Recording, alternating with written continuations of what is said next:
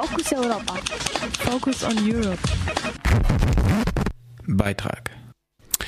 Ungarn unter Viktor Orban. Einerseits erreichen uns immer wieder haarsträubende Nachrichten aus diesem Land, andererseits bleibt Orban immerhin Vizevorsitzender der Europäischen Volkspartei EVP im Europäischen Parlament ein anerkannter Staatsmann. Die Rolle seiner Partei Fidesz für Rassismus, Antisemitismus und weitere Missstände wird verharmlost. Der Journalist und Ungarn-Experte Karl Pfeiffer schildert im Gespräch mit Radio Dreiglanz Johanna Wintermantel einige aktuelle Episoden aus der ungarischen Politik, illustriert daran die Verantwortung der Fidesz und der europäischen Volksparteien äh, insbesondere und weist die Richtung auf, aus der sich mittlerweile doch Unzufriedenheit in der Bevölkerung regt. Und das hört ihr jetzt. Fidesz hat Berührungspunkte mit Jobbik. Ich gebe Ihnen jetzt ein praktisches Beispiel. In Ungarn ist das Tragen des fünfzackigen roten Sternes gesetzlich verboten. Nun hat ein Kommunist, es gibt wenige davon, hat diesen roten Stern getragen, wurde bestraft von einem ungarischen Gericht. Er ging bis zum Europäischen Gerichtshof und bekam vom Europäischen Gerichtshof Recht und der ungarische Staat sollte ihm 4000 Euro Entschädigung zahlen und die Gerichtskosten. Das sind etwas über 6000 Euro. Der ungarische Staat weigert sich, das zu tun, also er akzeptiert nicht diesen Beschluss des Europäischen Menschenrechtsgerichtshofes und da werden sie unterstützt von Jobbik. Das ist das die eine Sache. Dann kam jetzt vom Fidesz, also das ist die Schwesterpartei der CDU, der Vorschlag von zwei Abgeordneten, man möge doch dieses Geld von der Subvention, die jede Partei bekommt, also von der Subvention der Sozialdemokratischen Partei abziehen. Weil ja? die Sozialdemokratische Partei als natürlicher Verbündeter dieses. Sie, Sie sehen in der Sozialdemokratischen Partei sozusagen, sie ist eigentlich die Rechtsnachfolgerin der kommunistischen Partei. So sehen Sie das. Das haben Sie auch beschlossen im Parlament. Aber jetzt gebe ich Ihnen gleich weitere Beispiele. Die Jobbik hat verlangt einen Gedenktag für Trianon am 4. Juni. Und bereits im ersten Jahr der Fidesz-Herrschaft, also 2010, wurde dieser Gedenktag eingeführt. Und jetzt das letzte Beispiel, das natürlich sehr krass ist. Jobbik hat verlangt, einen Goebbels-Anbeter, das kann man wohl sagen, ein ungarischer Schriftsteller, der aber ab 1940, dann, er kam aus Transsilvanien, also aus Rumänien, ein ehemaliger Priester namens Josef Nierö, da haben sie verlangt, Jobbik, der ist doch in Madrid begraben, dort ist er 53 verstorben, den soll man begraben wiederum in Transsilvanien und der ungarische Staat, also der Vorsitzende des ungarischen Parlaments namens Laszlo Köver, hat das auch initiiert. Er wurde mit militärischen Ehren nach Budapest gebracht und sie haben versucht, den Mann in Rumänien zu begraben.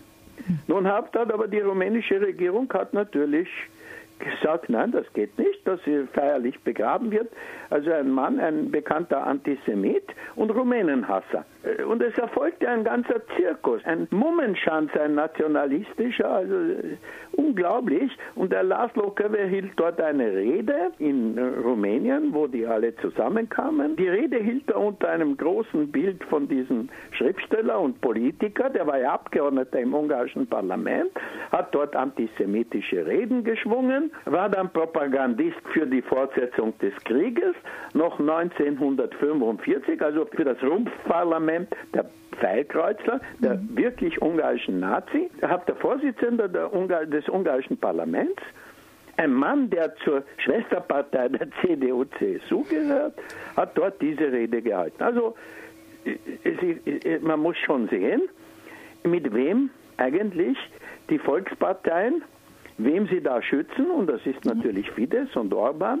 Und ohne Fidesz und Orban wäre ja Jobbik gar nicht entstanden. Ich kann Ihnen schon die letzte Neuigkeit geben. Am Freitag wurde ein 70-jähriger Jude bei der Hauptsynagoge zusammengeschlagen und beschimpft mit antisemitischen Ausdrücken. Und der private TV-Sender RTL Club hat darüber am Dienstagabend berichtet. Die Budapester Polizei bestätigte, dass sie in dem Fall wegen rassistischer Gewalt ermittelt. Also es gibt auch Druck natürlich, weil so geht das nicht weiter. Also das weiß auch Orban und das wissen auch die Fidesz-Leute, dass sie mit diesem Antisemitismus, der in ihren Medien, die nahe ihrer Partei stehen, transportiert wird, dass das natürlich im Ausland auch beobachtet wird und dass darüber publiziert wird. Dass jetzt über diesen Anschlag berichtet wurde, auch im Fernsehen, ist das nicht ein ganz kleines Hoffnungszeichen für die ungarischen Medien? Nein, ich sehe überhaupt keine Hoffnung. Hoffnungszeichen, wissen Sie, die einzige Hoffnung ist, dass die Masse der Ungarn draufkommt und das kommen sie jetzt langsam drauf. Also die Popularität von Orban und von Fidesz ist jetzt